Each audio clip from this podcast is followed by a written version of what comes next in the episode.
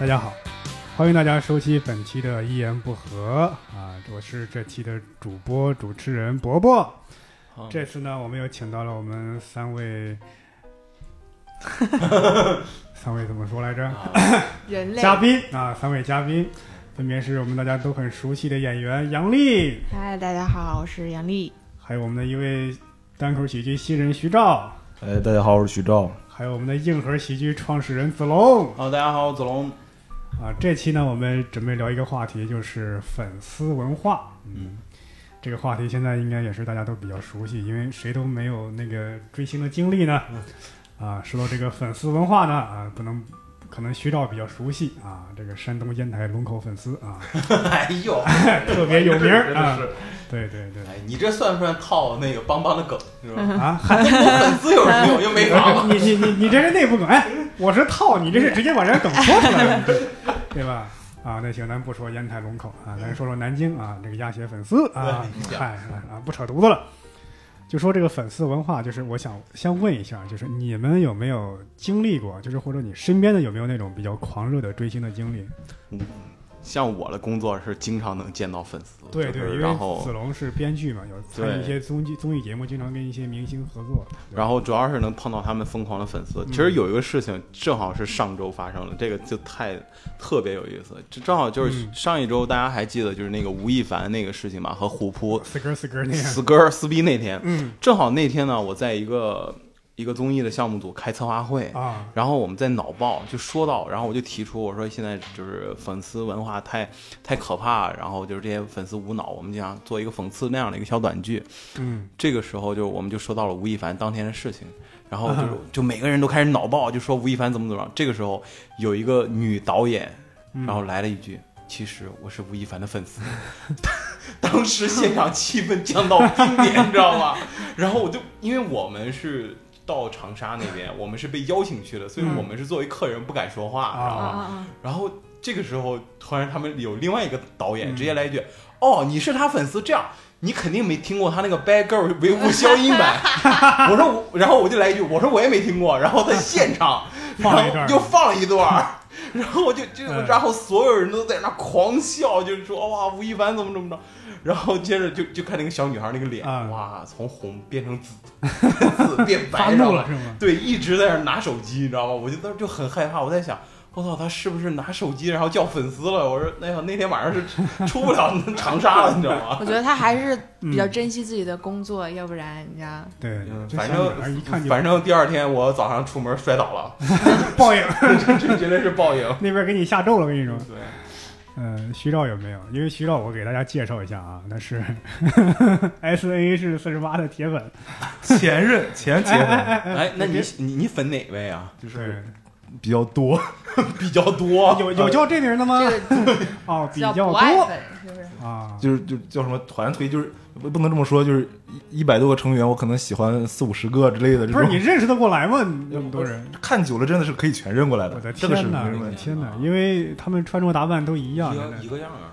我我就就这么说，我小时候是看 NBA 看起来的，好吧？啊，那些脸我都能认得出来，这些就更不在话下了。这谁不是看 NBA 这？但 NBA 他是好认，但你这种族歧视啊！我告诉你，对啊，没有，我是说什么样都有，我意思说。啊不是问题是 NBA 的球衣起码有个编号，你这连个编号都没有。啊，如果有编号，好像就不太正经了。我是第几位几位技师吗？哎，他们每个队的服表演服装都不一样。啊这个还好他们也是分队的，是吧？对他们，你像一百多人不能同时演出嘛，哦他们会分成四五个队。嗯，你你有没有什么让觉得别人常人难以理解的行为你做出过？就是比如说他们他们的自己的小的，就是公演、小的商演，嗯，就是在一个小的剧场里，可能就是一一两百人，你每次都去看是吗？没我就只去过一次。嗨，你这不叫狂热，你你这还不如大力去的多呢。你这去过一次就再也不去了是吗？没，因为因为我当时之前就是就是出国嘛，在德国，嗯就中间回来去过那一次，啊，然后看了一眼，就是你能想想两百个人同时喊口号，很激烈、很开心的喊口号，专程从国外整齐划一。打 call 是是吗？吧？啊、哇！你知道你见过邪教吗？可呃能可能没见过，你肯定没见过，我也没见过。但是那个符合我对邪邪教的想象。这个那我想我想问一下，就是一般粉丝，就是那个团体的粉丝都是男的多还是女的多？嗯，七三开，我觉得是就是男的占七，男男的多，嗯，嗯，还有三分是女那的。百分之七十男的，像我这种大叔的有多少？嗯，百分之十，百分之二十，百分之十，啊其实不在少，不是不是不在少数，其实但我我印象中就是喜欢女团都应该是我这种年龄，然后特别怪那种宅男，然后很油腻的那种。对，哇，你对自己的描述这么准确吗？我只是没有干这个事儿，你知道吗？但我觉得我符合他们那种描述。没有没有没有。没有吗？呃，刚刚徐照不是说了吗？嗯就是绝对数量上来说不在少数，但按比例量上来说是少数。哦，对对对，最最最大比例的还是年轻一点的男生。基本上就是大学生或者刚刚开始工作的这段时间的，就有有有闲精力、闲钱的这些，对，还是他们的钱比较好骗呗。可以这么理解，我是这么猜的。思想不是特别的成熟。哎，但也不能这么说。其实追嗯粉丝，我觉得是属于就是你思想成熟上必经的一课。对对就是如果你追过粉丝，然后很多事儿你经历过之后，我觉得会不一样。嗯，那杨丽有没有类似的经历？我因为好像特别粉罗志祥是吗？你闭嘴！哎，你由自己来说，你知道啊是这样的。我今天之所以坐在这儿，就是我曾经也是一名粉丝，就是一名非常真心的粉丝。嗯我曾经，我有握过罗志祥的手，哦，啊，没有，罗志祥很可爱呀、啊就是，呃，就跟他握手不用买握手券吗？这要买专辑。啊，不不不，哎，我要解释一下啊，专辑、啊，我解释一下，对，那个是那个是我其实已经有他那张专辑，但嗯。我本身追星是那种不怎么花钱的那种。但是因为后来呃上大学期间在北京嘛，嗯他正好我买了那张专辑了，然后正好他又来北京做签售，签售会你要当场买，然后就可以。握手，我还写了一封信，然后折成了那个啊，我还在那个信上就是用那种印章，就是那种镂空的印章印了几个心嗯。什么的，哦。然后我还去跟他录过节目，哦，哎你们这特别像粉丝打 call 那种声音，真的。然后，但是，但是，就是那那一天，就是都是那天发生的嘛。嗯。我啊，我还看过他演唱会在五棵嗯。松，但是我也就是从那一天以后就决定不再追星了。为？啥演出砸了吗？还是怎么着？没有，没有，没有，没有，非常好，非常帅，非常棒啊！嗯这就是，就是呃，就是你当你亲眼看见的时候，因为我喜欢他是从应该是从初中后期高中开始，啊，然后等我真正就是做了这一切事儿的时候，因为嗯在他的幻想里，他是一个虽然身体离你很远，但是嗯某种层面离你很近的一个人。对你你现在在我面前就跟酗酒一样，你知道吗？对我就是在喝饮料。但是，但是当那一天，呃，就是经历了那么多事儿以后，那个嗯差距会、会特别明显的摆在你的面前你，说这个差距是什么差距？现实真正的身份，就是说你看到他跟你想象中的他有一定误差，是吗？不就是倒不是个子是不是很矮？没有没有没有，他还是挺高的，就不是说不是说他，呃，不不没有想象中帅，或者是没有想象中唱歌好听，啊或者是怎么样，啊而是你当就是那反正也是我的个人原因，我就认清一种身份上的关系了，就一下就从一些幻想里就醒过来了，就你一下就认、哇，这个确实，杨丽说这个话，正好是前一段时间，正好我和六兽在朋友圈谈过这个事情。什么？就是也是一个我在深圳有一个小姑娘是深圳中学的，真的非常安利一下这个中学，这个中学特别牛逼，嗯，里面小孩都很好。然后她是个高二的学生，她也没说中学名字，你还安利？深圳中学啊，这叫深圳中学，就是深哦深中，就跟北京大学这样一样，对这一个城市面他临。就是有一个高二的一个小孩儿，他是深圳豆瓣脱口秀的粉丝，然后对他一直来看脱口秀，但是呢，我是他的粉丝，哦他的文笔很好，哦，然后他曾经写过一篇文章，他讲他去追一个导演，一个明星，他去花钱去了日本，然后去看了他，然后拜访了他之后，导演不是张扬吧？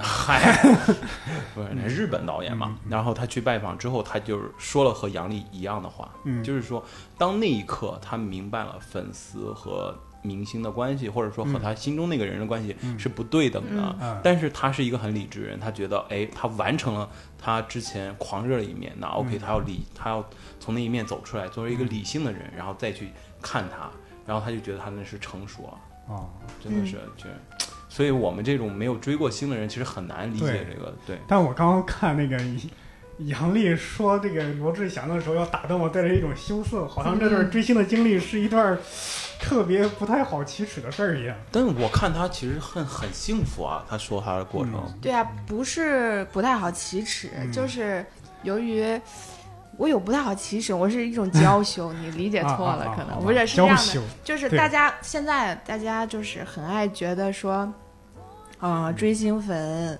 脑残、嗯。或者怎么怎么着，嗯，可能是由于一些这种原因吧，我就嗯。会觉得有一点。对，有时候追星就是因为大家普遍大众对粉丝的话，因为尤其是现在狂热粉丝的，给大家带来更多的是负面的影响。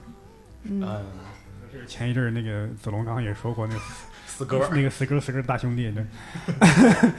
那个是太吓人了，对对。说到这个，我也做了一点功课。哎，说这个粉丝啊，大家都知道是根据英文这个 fans 翻译过来的，但这个 fan 这个词来源于哪儿呢？就是来源于那个日本，不是来源于这个拉丁语 fanatics fanatics 啊，后来又英文就是称 fanatic，嗯它早期是形容这个那个在教堂里干活的那些仆人或者等级比较低的教徒。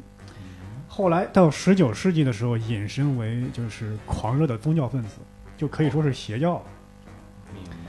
到后来，在上世纪初的时候，就是有一些那个体育杂志的评论家，他们形容那些不够理智的那些女，主要是女性粉丝、女性球迷或者女性的看戏剧的人，就称为 fanatic，嗯就称就像邪教徒一样狂热。嗯所以刚刚徐照说，那个看 S N H 四十八，很多那个粉丝跟跟邪教徒一样，哎，真的正好跟这个词词源能对上。后来再早再往往后一点，就是大家形容那个《星际迷航》还有《嗯星星球大战》这两个剧的粉丝也是特别的狂热，就是追这两个剧达到什么程度？就是有一个剧它是要是停播了，请愿给电视台写信，因为那个时候不像现在网络有这么发达，所以那时候粉丝都特别疯狂，尤其是在我感觉就是个人的一个判断，粉丝粉丝这个热潮应该是有三个阶段，第一个就是五六十年代那时候。就是摇滚乐刚刚兴起，就是那种六十年代 Beatles，对，就是那种大众明星刚开始出现，而且这种大众明星的传播是单向的，就是我电视台播那个广播台，我放什么你只能听什么。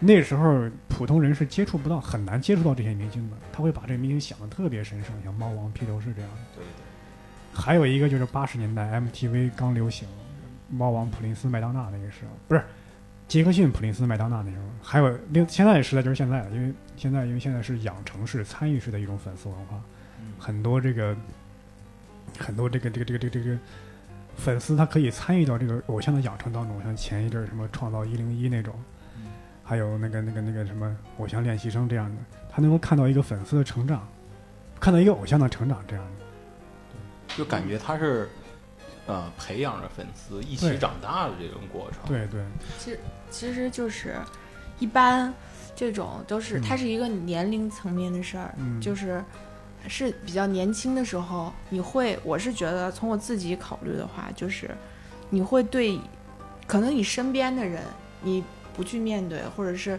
你知道他不完美，但是可能那么一个遥远的人，就是你会把很多对生活。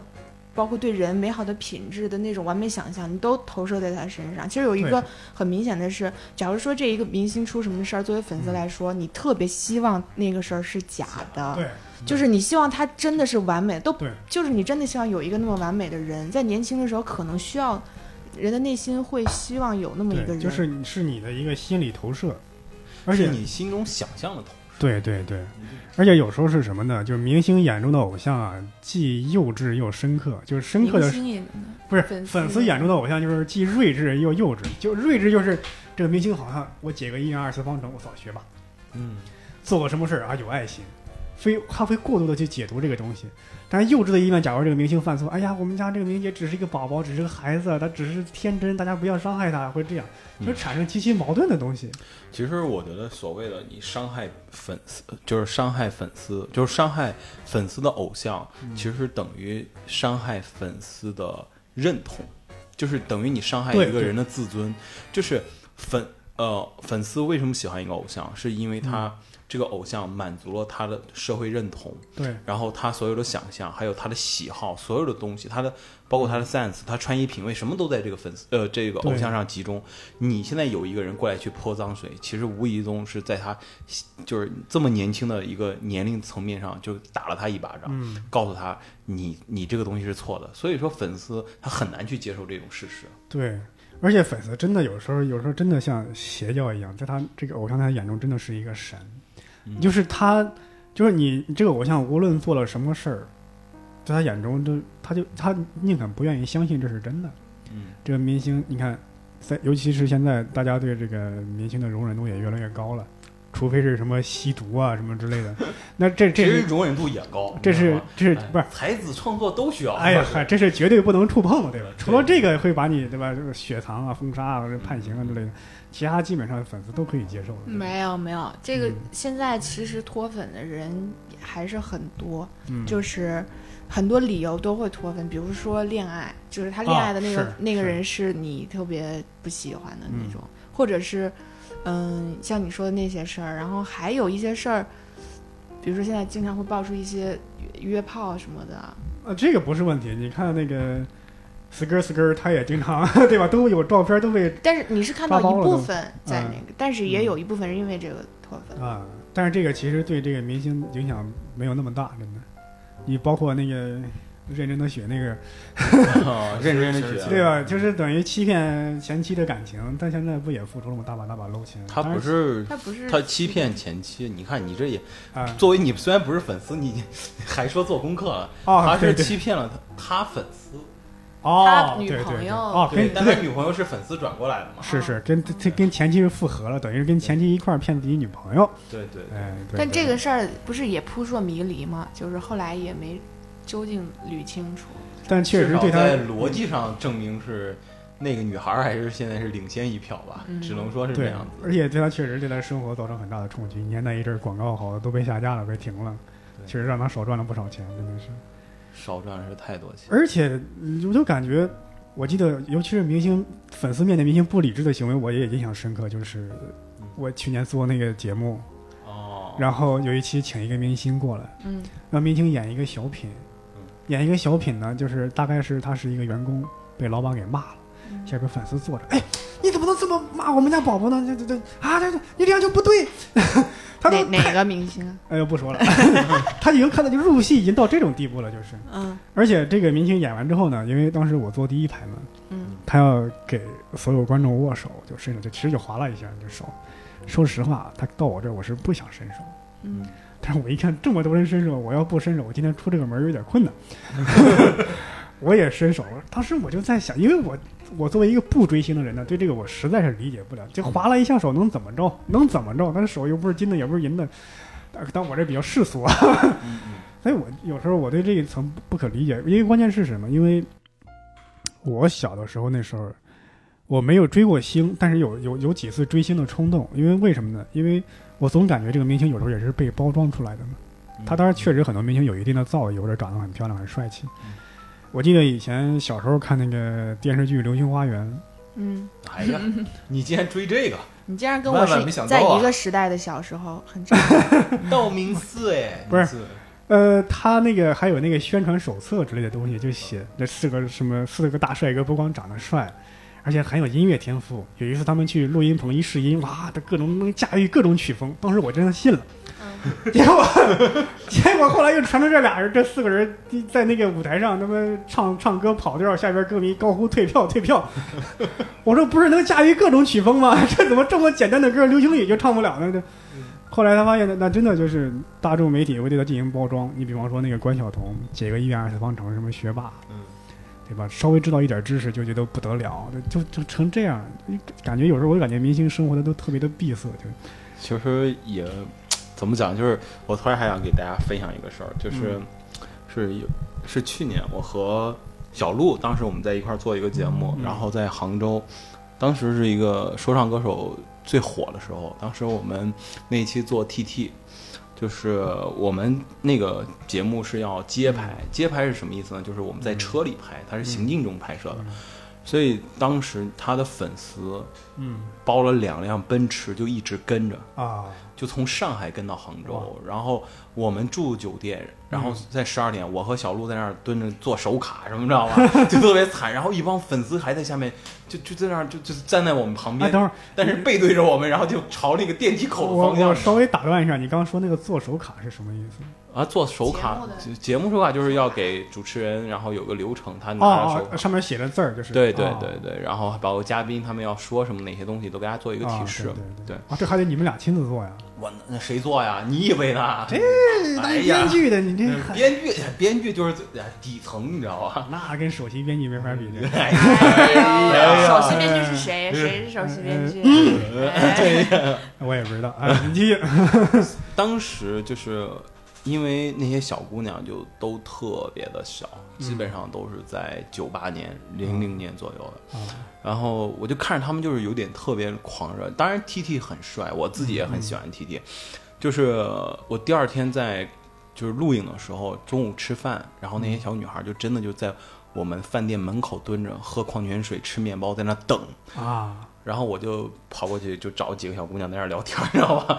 然后我就加她们微信，然后跟她们聊天，然后哎哎，但，但是我真的是只是想弄清楚他们在做什么。嗯然后他们就说：“我说你们是真喜欢他吗？”他说：“首先是真喜欢他。嗯”我说：“那你们为什么追星一定要追成这个样嗯，他怎么说？？”他说：“那哥哥，你确实，我们年对年龄差距有点大，我们追星也是要刷榜的，呃，能明白吗？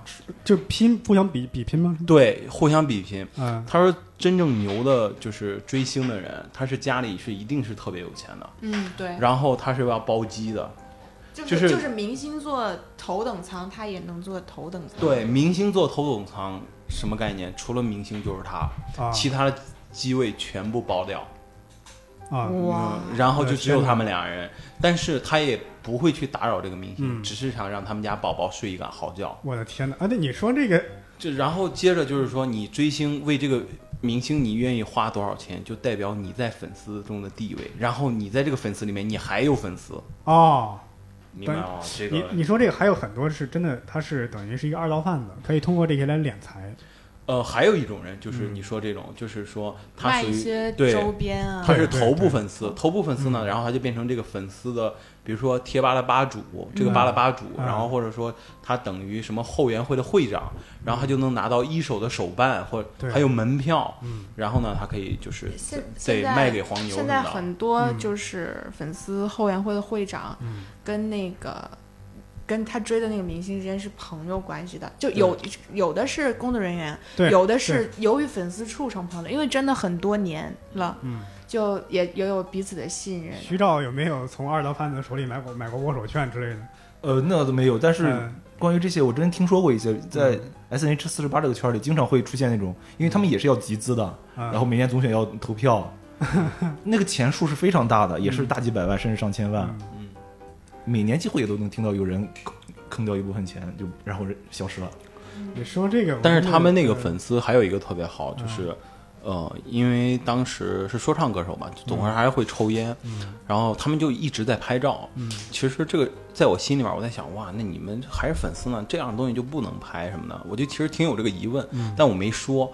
然后他自我介绍的时候，他就说，他说你看，像 T T 刚才他们在偷抽烟啊什么的，我们都是不会拍照的。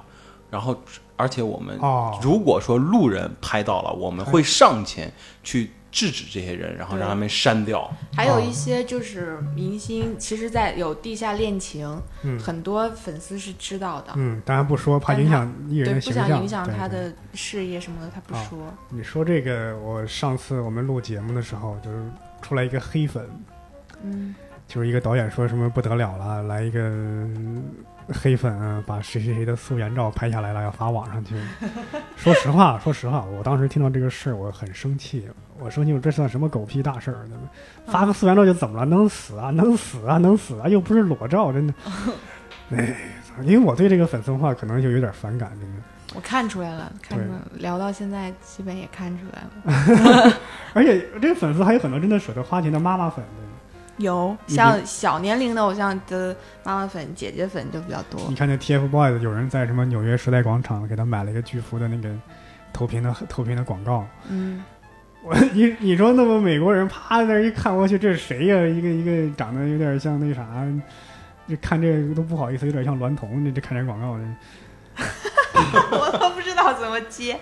不是，你是对别人有多大的意见呀？你这不是不是，因为我作为一个可能跟你们思想有点有有些哎脱节的人，但但是我我我想说一句，就是现在就是有很多像你这个年龄的嗯，人啊什么的，就是会说，感觉粉丝脑残怎么怎么样的。等会儿等会儿，这个跟年龄关系都不是很大。不，我想说的是这个，就是、嗯其实你们回想，嗯、你们年轻的时候觉得好的东西，它未必是真的好。就是你们嗯那个年代也有，就是因为情怀的东西，到现在你还会去喜欢的一个东西。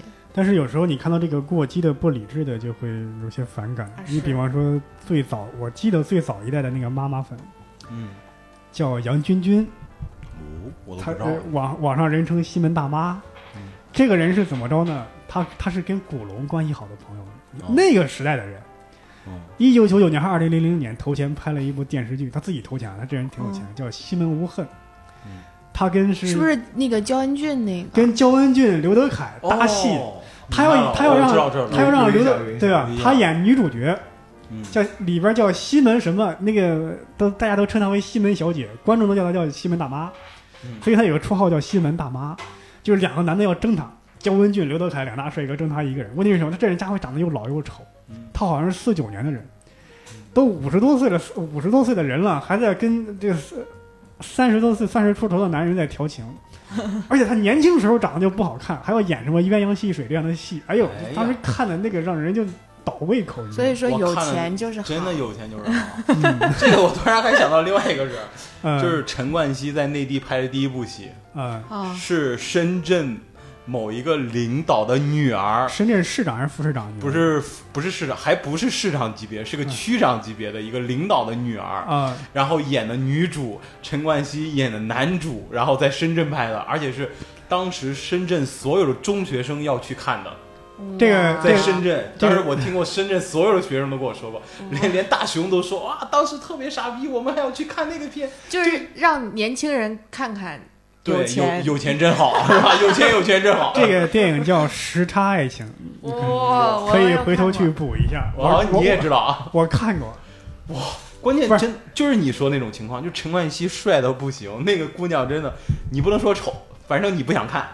呃，他是怎么？他是有点那个山崖，就是下牙能把上牙给裹起来那种。对对，然后，然后他他他他演这部剧就演这个陈冠希，好像是在追求他那种，在哦，一个外国帅哥，一个中国帅哥，陈冠希，两个男的在争在追他，就这种。哦，原来有钱是可以实现理想的。呃，抱歉，有钱就是可以为所欲为。嗯，但是反过来讲，就是为什么就是有很多粉丝能做这样的事情？我觉得和明星本身他有一些天生的这种气质是有关系的。就是明星他之所以成明星，他有一些还是和普通人不一样。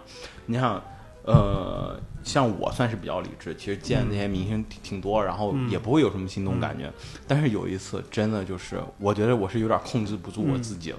嗯就是真的是有一次，我们当时跟张柏芝，嗯真的就是所有的人，就连打灯的师傅，就是嗯灯光师傅都排队给张柏芝合影，就真的，就但是我相信大家是真的会很喜欢她。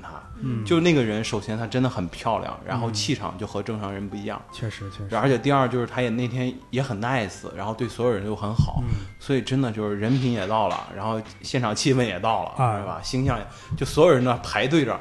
我唯一在朋友圈发过的一次照片，就是和啊那个张柏芝，就是那一刻，人多少还是会有追求美好的东西，就那一刻还是会心动。是只是说，其实我们老是去嘲笑那些粉丝来讲的话，其实我觉得也没有仔细一想，其实大家都有，只是说我们很小，他们很大。，只是我们没有碰到对的人啊。哎，没有年轻过。对你那那就博博碰见谁就会那个，你要说我碰见鲍勃迪伦、李宗盛、罗大佑，我可能会有这样的。我觉得不会，我觉得你会碰见初音那样的，你你会。没有没有没有暴露属性了。可能我要碰到鲍勃迪伦或者是是什么呃猫王再生这样的，我会那样。对这个就我们也会心动，但是真的是，比如说一一个 AV 女优在站你面前，你愿意去合影吗？会愿意。而且是真心的想跟他合影呃，这我说不好，我可能合影是为了出于那种什么炫耀噱头。哦，那我会真心想跟他合影。我就是就是我会觉得我喜欢他，我就是想那个。我突然想起来，我因为最近在看一本书，他说为什么就是有些人特别反感这些粉丝呢？或者粉丝为什么容易跟那些不追星的人产生冲突呢？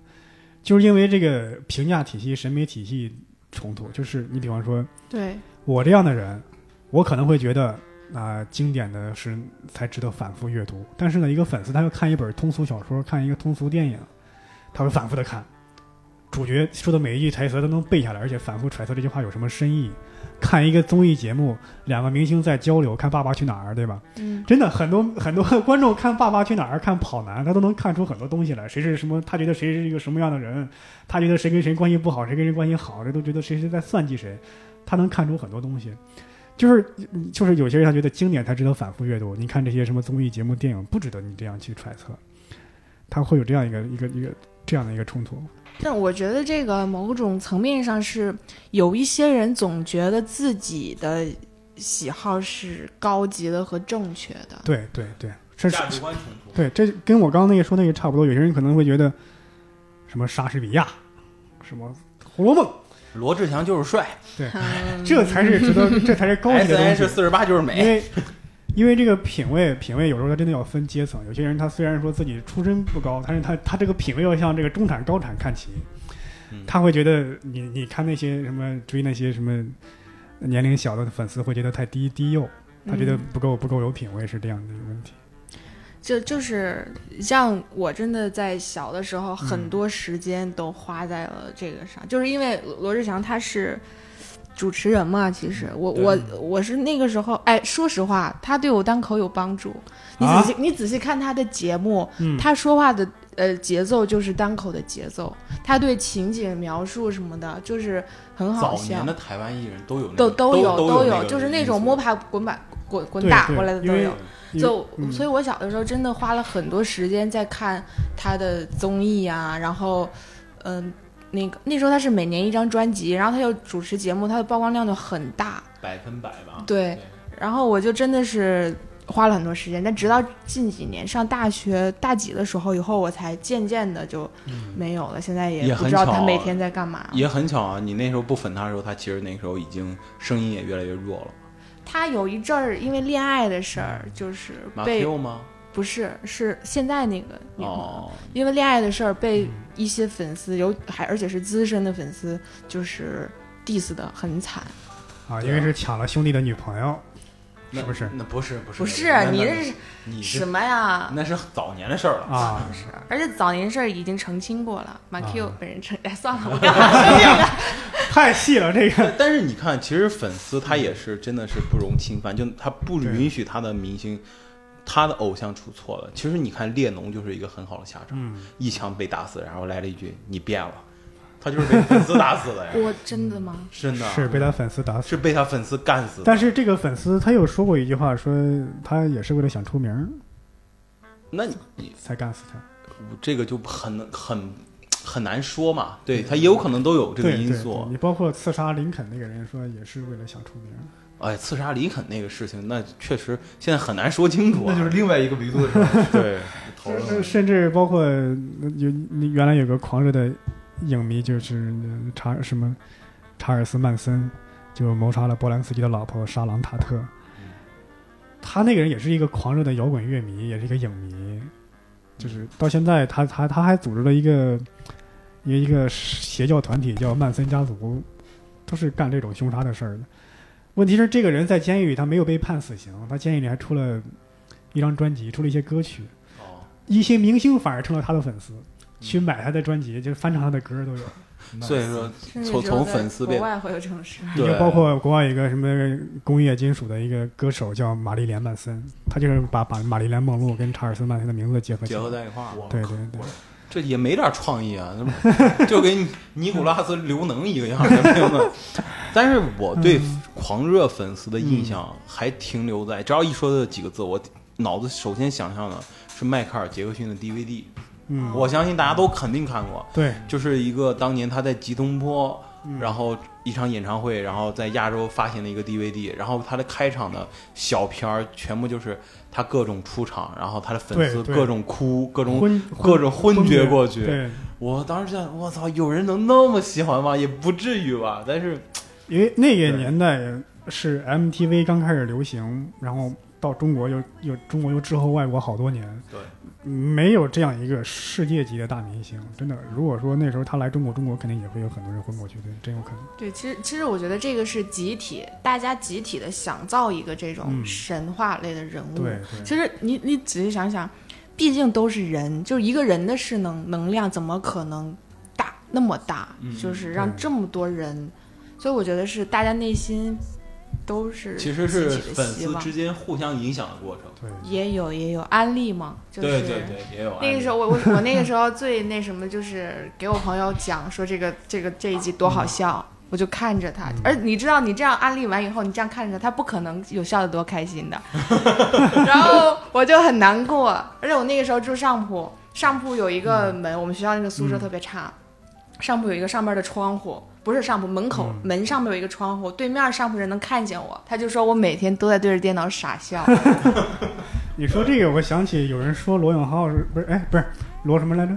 罗哦，罗志祥，罗志祥。今天不会就讨论他吧？啊，今对，天不是不是，因为我听说过是子龙告诉我还是谁说罗志罗志祥是一个特别努力的一个人，就是每次上台之之前的好几天前说什么台词、怎么走位、跳什么舞、唱什么歌都要锻炼好练好多遍。感觉那个那个时候台湾艺人都这样。不是你要想他的话，在演艺圈多少年了？嗯他他经过组合就几个，就起起伏伏，有偶像，又综艺，然后嗯又偶像什么的。他其实我都没有想到，他现在还可以就是红。他不是说红，他现在是常青。对，就是他。嗯我觉得他这个已经哎算了，不读我对这个粉丝文化稍微可以理解一点的，我是我想起以前看过一个电影，就是《千年女优》。嗯嗯，金敏的那个对，因为我很喜欢金敏嘛，就是这个讲的是什么呢？可以稍微剧透一下，就是这个二战前嘛，这个女主人公邂逅了一个等于是革命人士，被政府追捕的一个左派，等于小女孩情窦初开，等于喜欢上这个革命人士，但是一直找不着这个人。为了找这个人，她投身演艺界，来到中国东北，又回日本拍了很多电影，一辈子找这个人没找着。这但这种追寻有什么意义呢？最后结尾，他在戏中戏里说了一句台词：“我其实喜欢的那个人不是他，是那个不断上进的自己。嗯嗯嗯。”他这一台词，我可能有时候能稍微理解一下这个粉丝的这个心情。其实就是真的是是让自己变得更好，嗯会有会有会有。对，对就是真就有的时候，这个你要是从明星角度说，他也挺惨的，因为确实他身上他能影响太多青少年了。但是你要说，因为他能影响别人，你就要求他完美，确实不太人道。但是虽然不太人道，但是我觉得作为艺人是一定要有这个标准。你看啊，对，美国他们对艺人的要求其实是比我们高的。有吗有但是他吸毒啊什么的很不多。不不不不，嗯如果他是他有吸毒或有这些东东西，嗯他所有的就是广告 commercial 全部要撤销。嗯那时候 Chris Brown 和 Rihanna 就是只是他们所谓的家暴，其实是两个人谁打谁都、都说不清楚，啊只是有可能 Rihanna 是女性，然后伤势重一点。嗯当 火拼是不是？我感觉就是两个黑人枪法比较好是吧？然后最后你看，就是他当时是十八点发生的那个事情，嗯在二十四点之前，God Milk 啊就是青少年那个就是公益喝牛奶那个组织，啊然后全国 Chris Brown 的那个 commercial 全部取消，哇就是很严厉，而且当年他接着是一周之内，他所有的广告、他的巡演停止，嗯上了节目去停。其实他对一一个艺人的惩罚是很大，而且就这个事情还没有出现，就是说结论的时候，嗯他就已经是这样惩罚了。哦就是说，他就是刚刚杨丽说那样，作为一个艺人，尤其是这种流行偶像，你对嗯青少年的影响是太大了。那所以说，你的、嗯你绝对是不能有一点污点，对污就是污点的。那你说那些什么吸毒或者什么，那他可你比如说小罗伯特唐尼，他吸毒的时候，确实他那十年好像是八年吧，没有戏拍是吗？对，没有戏没有戏拍，没有任何东西。然后他也是被雪藏之后，两年之后就得到了钢铁侠这个角色，嗯。然后的，所以他是对艺人的其实惩罚还是重的。你看，咱们很多事情就是一旦事情出来之后，先是什么工作室先发个声明，那边工作室又发个声明，然后吵吵吵一个月，让所有人都忘了，是是，因为广告继续什么什么都继续，对。对，所以说这个艺人还是有自律的，嗯还是要自律，还要。对对，而且我还还想一个事情，嗯。就是前两天咱说那个 Skr 大兄弟，他 他是一个一次粉丝和直男的一个 PK，、嗯，但是其实同时间还有一个事情，我觉得也是一个粉丝的较量，嗯。其实就是周立波那个事情。哦，对对，他那个也是一个粉丝，嗯。其实对周立波这个状态，对他的情愫，对吧，让我们产生了误读。对你，但是我当时就在想，我靠你，是说周立波的狂热粉涛涛同学吗？对呀、涛对呀、涛涛对对周立波的这种感觉，我其实是哎我怎么记得是周立波的名字叫涛涛啊？对哦，对对，对，我们叫某某会叫涛涛，他对对是哎这个意思。我那我又弄错了，不好意思。啊，你弄错了，你对对我还给你个台阶呢，这 哎呀，就是同样也都是粉丝，就是感觉好像年龄大一点儿粉丝就实惠一些啊，是吧？那当然给他买房买车送那是有钱的粉丝实惠啊。那你 S N H 四十八的粉丝也很多有钱的呀，对啊，啊对对，你光买票没用啊，你说这个确实买车买握手，券买了吗？专辑买了吗？对啊，也也有最后把小偶像拐走，拐成女朋友，然后就带着小小小女朋友就退团了，也有也有。其实你是想干这事儿的吧？哎，主要没钱。哎，等你有钱了也未必想干这事儿。就就反过来讲，你看，其实都是粉丝，嗯然后为艺人花钱，对，其实本质上这个不分年龄的，真的是不分年龄，就是喜欢，就是喜欢。然后他就是当时周立波跟他发微信，就是说，然后开玩笑说：“那你养我一辈子啊？”他说：“可以啊，我愿意啊。”嗯，对吧？这这话说出来都多暖，是吧？你说这个很难想象一个五十岁的人在说这个话。对，嗯，就是大家光想到这个明星对粉丝的吸引，其实有时候真的，粉丝可以有时候可以反制明星的，就是有时候有些明星转型的话，粉丝可能会接受不了。嗯，明星转型或者有一些变化，粉丝会很反感。嗯他嗯会会有，就是你说的这个也有，嗯但是基本上明星的转型它是有严谨定位过的，对，就是所以说一般不会造成太严重的后果。但是有一点就是嗯现在的有一些粉丝会骂工作室、骂公司、啊，骂艺人骂不是骂经纪人，骂经纪人，但是他们会觉得就是我通过这种骂能替艺人争取到对他们会觉得资源啊，这个艺人被被欺骗了呀，或者说被公司强迫这样，不是明不是艺人本身想做这样。他们对经纪人的想象仅限于影视剧，在中国其实经纪人是弱势的。真的吗？这是啊，对，相对经纪人是弱势，那明星不论是十八线、一线，他们都是强势不的。，这个有时候也看情况，而且你说的那种经纪人未必是大经纪，我觉得是越大的经纪人是越弱势，而且真正的大就是比如说一线明星那些所谓的经纪人，他一定是这个艺人的亲戚。哦，对对对，在国内基本上是一线的亲戚对。，因为说到这个粉丝跟明星跟明星艺人之间的关系呢，就是不是说粉丝跟艺人，刚刚咱们聊的全都是这个明星跟艺人，我觉得可以聊一聊下面这个文化产品跟跟这个粉丝。嗯嗯因为有一个日本有一个很有名的动画片叫《高达》，就是在在这里边就是粉丝起到了一些正面的作用是什么呢？就是高达这个这部这个动画片呢是现在美是是现在日本最赚钱那个系列最长的一部动画片，但是它当初播出第一季的时候，就是收视率很差，原来要定四季，后来要被砍成三季要下架，还是这些粉丝啊写信，因为那个时候网络没那么发达，给这个电视台反映，你必须得重播这个戏，干嘛干嘛。这个电视台就重新剪辑重播了，结果这一重播，这部戏的这个动画片收视率就急速上升，影响力又越来越来越大，直接成了成就了一本一个日本的一个动画片经典之一。就有时候粉丝在跟这个经纪公司也好，电视台的这种这种这种这个反制于相之相制于反制这种，还是挺有意思的。尤其是你比方说像以前那些电视剧什么的，什么越狱啊、权力的游戏、冰与火之歌，还有什么什么什么什么什么，反正都电视剧《西部世界》吧。就是粉丝呢，他有时候他会喜欢某个角色，不让他死，会影响剧情走向，对吧？你比方说越狱，越狱在第三季的时候，女主角 Sara 死了，直接把人头拎出来了。因为 Sara 那个角色好像那一季就不讨喜，嗯，结果粉丝很愤怒，第四季又复活了，说做了一个倒模，哎，对你看错了，你当时你当时那个眼神也不好，看错了，对对对，我强行给复活了。嗯，这个其实还有前一段时间漫威也不是嘛，就是嗯漫画里面就是已经开始讲到美国队长开始黑化了。嗯，然后漫威的迷们就开始写各种信，然后是骂漫威，然后嗯说这个要是把这个编剧给弄死、寄刀片什么的。当时他们就说，他说，其实当时那个编剧就说了一句话，也挺有意思，哇，嗯你想不到几十岁的人还那么幼稚，因为一个漫画角色怎么办？就关键是我觉得谁说这话都可以，为什么你这个杨你 你说这个话，我就觉得就别不合他知道那些人都已经长大了，是不是？都几十 岁了，感觉一起成长了。你们是你们知道寄刀片的这个梗吗？啊，寄刀片，寄刀片知道啊，给编剧寄刀片吧。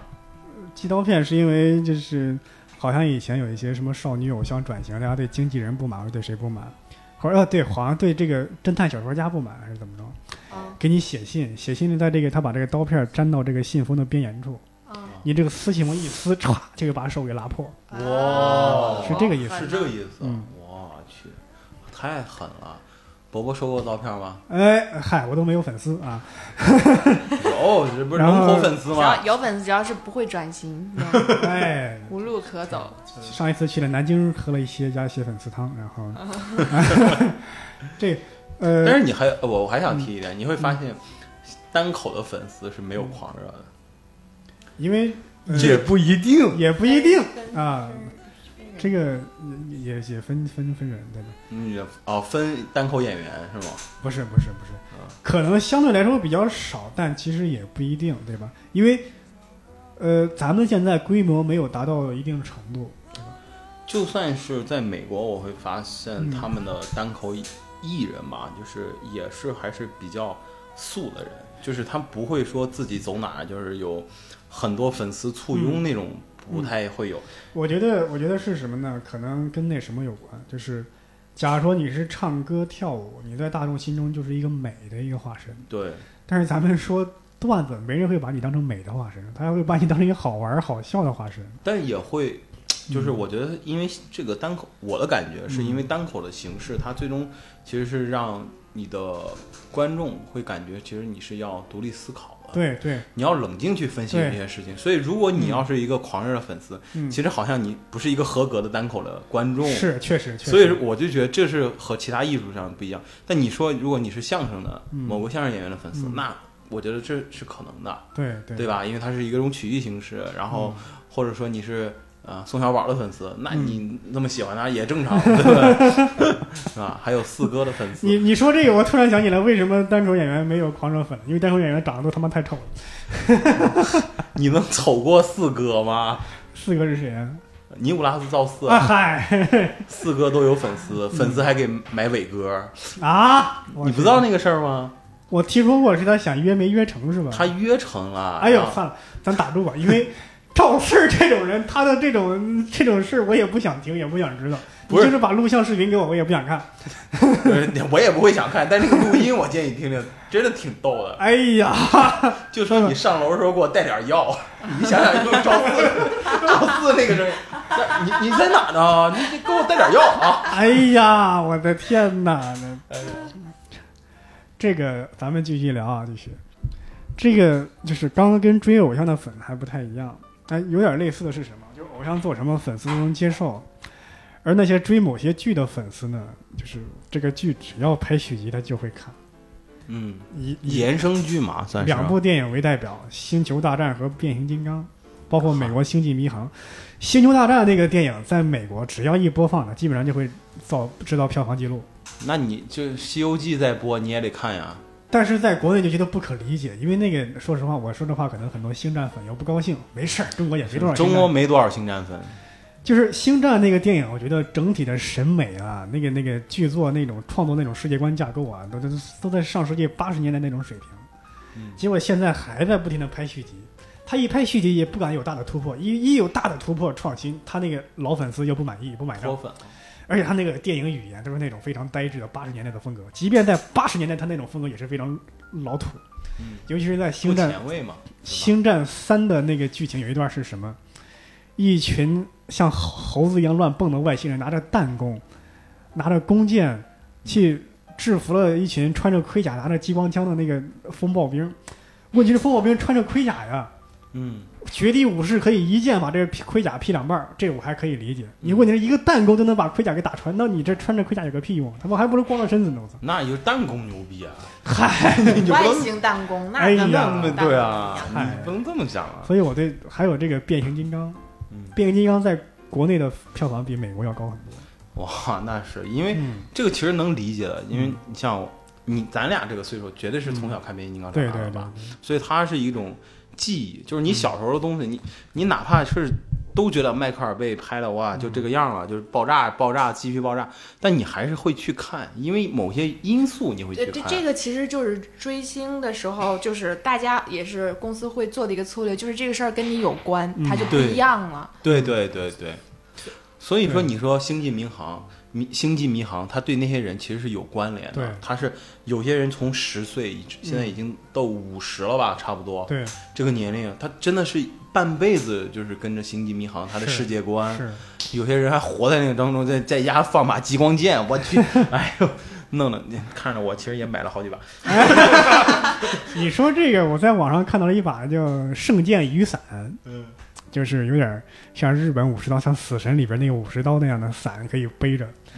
我当时特别想买一把，然后又怕别人看见我说我中二，就是那个那个伞是背在身上的，像一把刀一样的，然后打伞时候唰抽出来的。所以你肯定有喜欢的那个女优，或者是哎，我觉得他我一说喜欢你就说女优呢？这不是呃女优是女演员的意思，不是对对对。我都说喜但是喜欢女演我员在他微博上，我记得有一次他转发了一个特别漂亮的一个女孩，就是日本的，她是日本和哪儿混血，我忘了。我还问了一下你，然后你告诉我他是一个游戏的声优，因为我就明显感觉那条微博你真的是好喜欢他。哦，那是这样，是一款游戏叫《合金装备》，里边有一个虚拟的角色叫 Silent，嗯。那个人好像是个意大利的姑娘，她好像不是混血，就是意大利本来就人长得很多偏东方式的长相，有些我觉得不是是东欧哪个国家还是意大利的，我记不清了，就是。嗯。我是喜欢那个游戏里的一个一个角色，然后他他这个人的长相呢，这游戏制作这个人物模型的时候，就是照着他的脸制的，制作。哦，那其实挺漂亮的，那那个声优挺挺漂亮的。说是来中国吧，我当时记得那个。对对，其实他的粉丝很少，因为毕竟给游戏配音嘛，尤其是国外的人，不可能在中国有很多粉丝。好歹你也有你这个粉啊。哎，我又不会说意大利语，哎，啊、当然英语也不行。呃，对，你们有没有追过一些剧什么的？剧我追过很多呀，很多嗯剧啊，什但是？但是你这个就不能管我叫剧的粉丝了，我只是爱追剧而已。没有没有没有特别喜欢某个剧中的人物吗？嗯，没有，因为很多你说到这儿，我又想起一点是什么呢？就是，呃，很多粉丝在追剧的时候，他特别喜欢某个人物或者某个情节，他想这个情节怎样走，结果这个情节没有按照他预想的方向走，或这个人物没有受到他想的那种待遇，特别愤怒，在网上骂也好，甚至有很多人会怎么着，就写同人文，啊，写什么文？写同人文，就是拿这些剧的拿这个剧的背景，啊？拿这个人物自己脑补一个故事出来。哦，而且大部分都是 BL 文，然后耽美文什么的，对吧？我。我我好像看过《灌篮高手》的哎同人呀，漫画，我也看过呀，那个。你少看呀都。流流川枫和仙道你，你们有没有参与过或者见过类似的东西？我就唯同人同人文一看过就是这个《灌篮高手流灌川篮高手》这个，对，嗯，嗯，我看过一个行尸走肉的 AV，是吗？啊，行尸走肉的那我跟僵尸啊，对，而且我看过两个版本，一个美版的，一个日版的。哎呦，就是美版的很有，就是嗯属于高度还原原著嘛，就是在原著的过程中，就是然后就是两个人濒临危险，然后逃出来，然后有爱情，然后嗯，就是有啪啪。啪。但是日版的，就是我更推荐案例，就是他的脑洞贼大，哎呦，他是他的他是病毒传播是这样的状态，就是嗯。男生的那个某些部位不能碰到对方，一碰到对方，对方就变成行尸，所以他就是一个就是行尸追着人，然后要狂啪啪啪了的一个东西。这个设定，其实你想想，这个设定，这个设定很好。这个设定很好，很后现代。它其实，其实你想想，男人精虫上脑的时候，其实和行尸是一样的，很有隐喻的感觉。对，很有隐喻。不就你这就看的 AV 吗？这是。就是 AV，是哎，我刚刚听岔了，不好意思，我又走神儿了。就是，但是我是觉得他嗯。之之所以能拍 AV，也是因为他原著的这个影响力够大，对，对他粉丝群体够多对，然后才能延伸出这些东西。对，就是会有剧剧火了的人物会有同人文出现，嗯。就是这个其实有很多还就就是粉丝是有是有创作能力，包括剪视频，嗯。就是他能给不同剧里的人只是就是剪成真的是有关系，只是这两个明星你都认识而已，但他完全是不同剧，都是都是男女的那种剧，但是他能剪到一起，就是很还是挺厉害的。而而且这种同人文有时候会出现那那种这同人逼死官方的现象。嗯，我特别讨厌的是，我得骂一下这个作家。哎呀，算了，不骂脏话了。嗯就这个傻逼作家呀，叫宝树。我谁？这段能给我逼掉吗？就是我没听见，我没听见 有一个作家啊叫宝树，啊，是一个国内三流乃至不入流的这个科幻作家。嗯哎，科科幻迷我只认识刘慈欣。他呢，在三体贴吧呢，就是以这个吧友的身份嗯连载了《三体》的续集，叫《三体 X》。嗯三体叉。然后呢，很多这个粉丝在那儿吹捧，哎呦，写的特别棒，就刘慈欣来啊，也就是写成这个样儿。嗯，结果被一些出版社的人注意了，要出版他这本书，而且把这个刘慈欣给说服了，是怎么着？呃，然后刘慈欣这个人还舔着个脸，让刘慈欣给他这本书写序。刘慈欣就说：“我让你出版啊，已经是给出版社面子了，你再让我写序，我觉得这已经是绝对是强人所难了。”嗯啊，这个明白。然后这本书出版了，结结果导致什么呢？说刘慈欣说，本来我想给这本书写续集，但是看到这个我真的心灰意冷，不想写了。他不是说他这本书写得好，嗯是他懒得写，没有创作能创作欲望了。而且这本书前边啊还稍微符合一点这个《三体》本身的科幻设定，后边就越写越粗制滥造，嗯等于是因为写小说有时候它也是一个体力活，对，等米下锅之后，你一时兴起写个呃几千字儿上万字儿还可以，你这一直往下写，那那也是需要大量的劳动，写的特别烂，而且他还不服，哎，这你们当初说我写的特别好，那那怎么是跟刘慈欣能比？这怎么又不夸我了？还说我写的烂呢？问题是那是一群粉丝之间说你写的好，你们小圈子自娱自乐写个同人文还可以，但你真正面对大众检验的时候是不够格的，对吧？啊，是同人文啊。啊，对啊，所以他要征求刘慈欣的那哦个意见。那要我就是说滚，真的就也肯定也有同人文写的很好的，但是我忘了是哪一个嗯很有名的，其实就是同人文的，我忘了。呃，国外那个谁，那个乔治马丁，他对同人文这种东西是极度厌恶。他那是，他因为都写的比他快啊。对，所以你看他在他原剧里面写的东西大量都是性啊，而且包括剧也是。对，所以他有一个别人恶搞，他那首歌是 Pinner and Pinner，然后然后这种这种还是还是那个迪士尼做的比较极端一点，迪士尼基本上对这种东西是绝对的把版权控制在自己手里。因为他面对的是小朋友的，嗯。他是不可能出现这种东西的，嗯，这还是相对负责一些。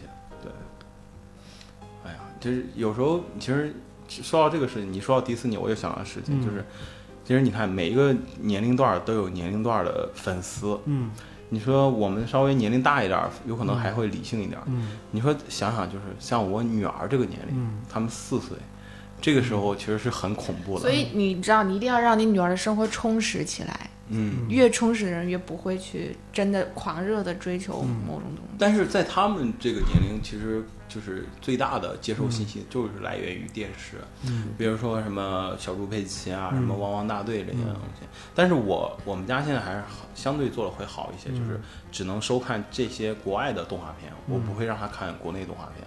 对，真的你喜欢啥？熊大、熊二，什么光头强，就喜羊羊，你这个，哎呀，因为它里面的有一些东西是非常成人化的东西，嗯是但是没有经过仔细的处理。对它完全不符合不适合小孩儿，但是嗯小孩儿是最简单，他很快能接受一些东西的。对对对，所以就是有时候我在看那些小孩儿，就是到幼儿园里面，他们就说哎呀喜欢光头强，我都觉得，哎呀，真的挺挺心痛的。就是你刚开始你就会喜欢这样的东西，你，哎呀，因为国外那些动画片儿，他们在制作的时候就明显针对的年龄层，你像《天线宝宝》是针对五岁以下的儿童，他们会有很多符合五岁以下儿童心理学上的设定一些东西。对对对，而且国内的不同，国内的觉得动画片儿啊，要么就给小孩看的嘛，要么是给成人看的嘛，给小孩看的画的可爱一点就行了，然后故事还是成人的故事。对，故事就是啊伯伯，你过来帮我写一个，对，伯伯就把骂刘慈欣都写出来了。因为这是很扯淡，而且说到同人文啊，就是有时候有些同人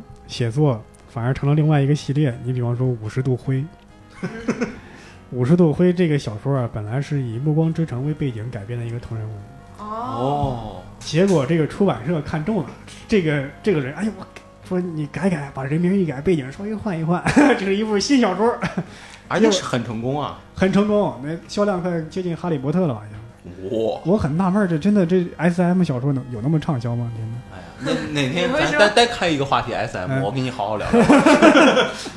你们俩聊吧，你们俩。而且现在追星有一点比较那什么的是，呃，因为以前追星全是那种单向的，他没法跟官方直接交流，因为那时候网络不发达。现在他可以自，你比方说，呃，西部世界火了，那么网友可以自己建一个什么西部世界贴吧论坛、嗯豆瓣西部世界小组。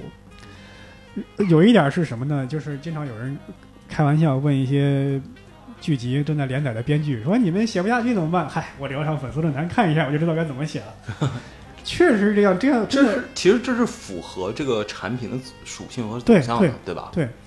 因为对就是咱俩都是写东西，就是很明显就是有一个共识，就是说嗯，当我们写下写一个情境写不下去的时候，你需要很多人给你额外的因素来刺激你。，但有时候这会对编剧也是一个很大的挑战。你想，全世界成百上千万的这个影迷粉丝，你编剧你再聪明，你要知道这些粉丝很狂热，他们有时候可能会把一部电视剧这一集一帧一帧的拉，我就看有什么细节你藏着我没有发现，稍微发现一点，我得我都我都得在在网上发布一下自己这个新发现。大部分都是阴谋论，谁啊这谁谁死了，其实是他做的一个梦。哎，平行空间下一集会复活。啊，或者什么各种过度解读之类对的，，光谁做高度解读，这这其实是一个精神病啊，他精神分裂了。但是如果他猜中了，你看哥们儿牛逼；如果猜错了，就这编剧他傻。你说这个事儿，我突然又想到另外一个事儿，嗯就是如果就是我们的听众看过 S N L 第一集，就是岳云鹏穿越那一集，你可以看仔细看一下岳云鹏脚上的一双鞋。那是一个耐克叫，就是一双八十五万的一双鞋。当然，那嗯岳云鹏在里面穿是一双假鞋了。嗯，那个就是编剧藏的一个彩蛋，而且这个编剧还是波波的好朋友。哎，不是不是不就是这是他单方面宣布是我的好，朋友，是我不是我不是对，不是，就是这个编剧能多无聊，就是因为写个小品，他就跟我，而且他跟我讲的时候，他很兴奋，他说你看到那个鞋了，我说我看到了。其实那是个彩蛋，等到下一集再还有，其实我写的是连载怎么着，关键是下就再也没有下一集了，你知道吗？连载的机会都没有了。这也也没有人能发现，因为这个剧没有火到那种程度。对，就但是他就会就很很开心，就自己跟自己玩，这这也好，也挺好的，也挺好的。对对，说到这儿呢，咱们作为一个对粉丝文化有抵触的人呢，我也可以稍微说一下。没，我们一直别咱们，只有你，只有你，只有啊你，只我还是挺喜欢那些小粉丝啊。对我稍微说一些粉丝文化的正面影响。你比方说，呃，就是我刚刚说过的嘛，高达就是因为粉丝的请愿，它才得以重播，然后成为一部新的经典。而且还有一个事儿，大概是去年还是今年，在美国有一个小孩儿是得白血病还是什么癌症要去世了，但是他特别喜欢蝙蝠侠，然后在他去世的前几天，他就化妆成蝙蝠侠的样子。整个市的人有人化妆成恶棍，然后有人化妆成警察，不对，直接就是警察来帮他，等于说他化妆成蝙蝠侠去抓捕那些犯人，等于圆了这个小孩的一个成为英雄的一个梦想，对吧？这还是这个粉丝文化的一种感召力。嗯，还有一个就是，如果没有那么多狂热的英剧、美剧粉，我像我这样的英语不好的人，怎么能看到那么好的原声的字幕组翻译，对吧？这是一个英语好了也需要字幕，这是两回事儿。这是一个最直观的东西，对吧？嗯，虽然说都是盗版嘛，但是客观上 有利于文化传播啊、我确实是在二十四小时之内都删除了，真的是 有些是有些是刚下载完矿之快快进完一遍我也删除了。而且我就感觉那些字幕组，他们有时候因为他们是狂热的粉丝，嗯他们翻译的比一些引进片儿官方翻译的还要好。对，哦，对嗯。对，他对那些就是有，因为翻译他是要有嗯。文化的那个很多东西，对，对。所以他可能更了解这边他的梗设的就更好。汤姆富就是很典型嘛，嗯就是之前好像就是漫威都是什么上映啊，对，还有中影在翻，嗯翻的都不是特别好，然后。到银河三就是他翻的，包括漫威也是汤姆富翻的，真的挺棒的。刚刚说到汤姆·福这个老师呢，他是以前也来过我们一言不合，大家可以往前扒那几期。嗯。他是一个配音演员，他是英语也非常好，而且就特别本身就特别喜欢漫威，而且他能够自己翻译又自己配音，所以大家看最近几年的漫威的翻译的质量有很大提升，这也是汤姆·福老师和他团队的贡献。对。给大家安利一下，可以微博关注 Tom Ford，对，就这几个还给人家安利呢，嗯像不像人个粉丝家微博粉丝。像不像粉丝？还有是什么呢？就是最直观的，就是那个什么 asshole shit 那 pussy 那几个脏话。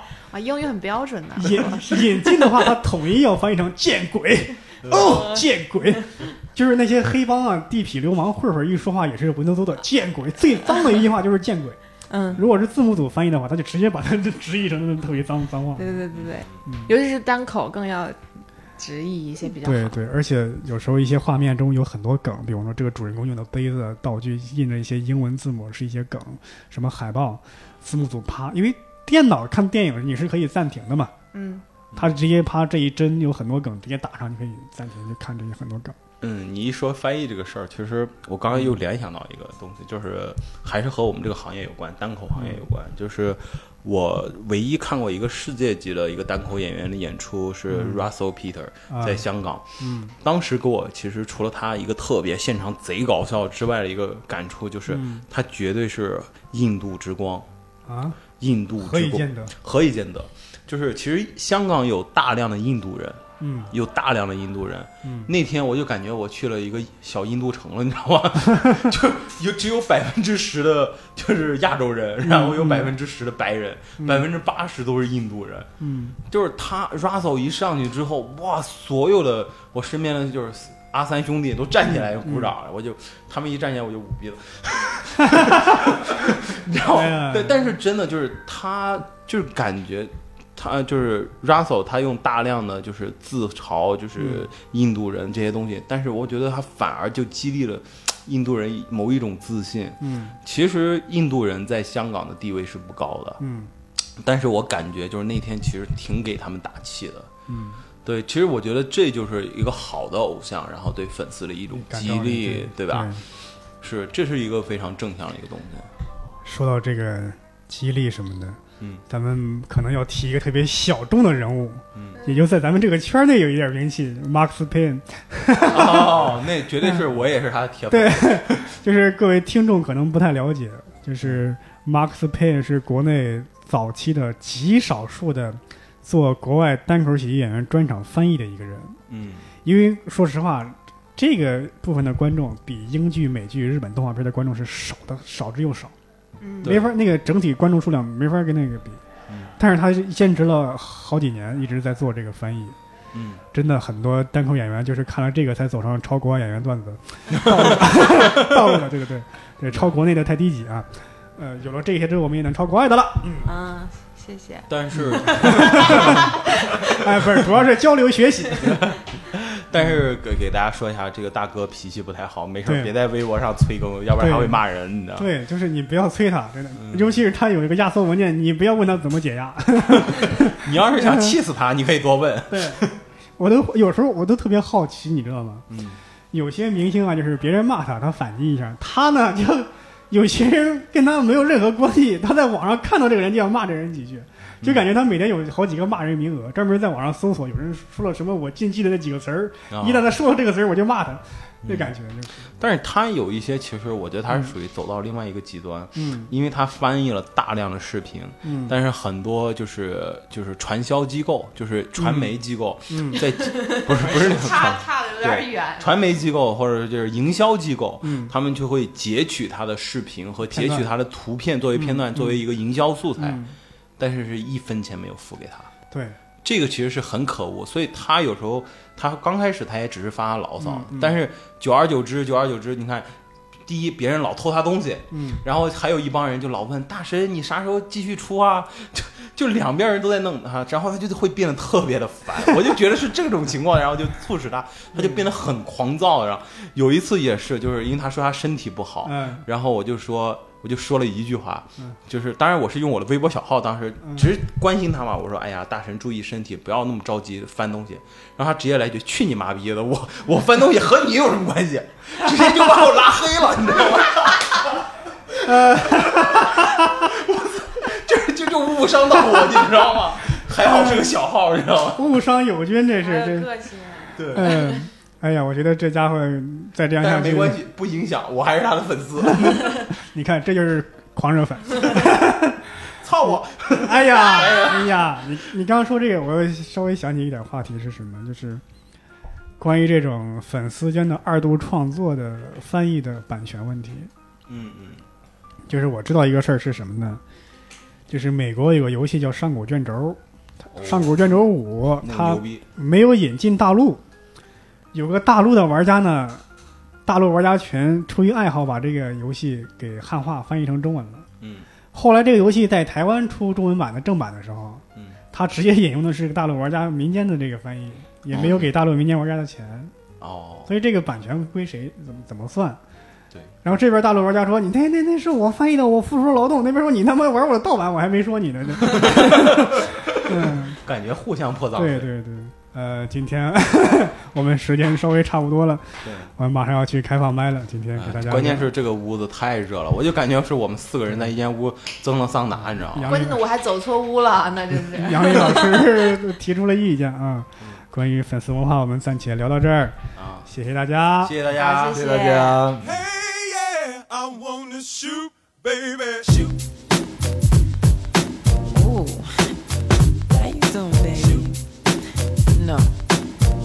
at you.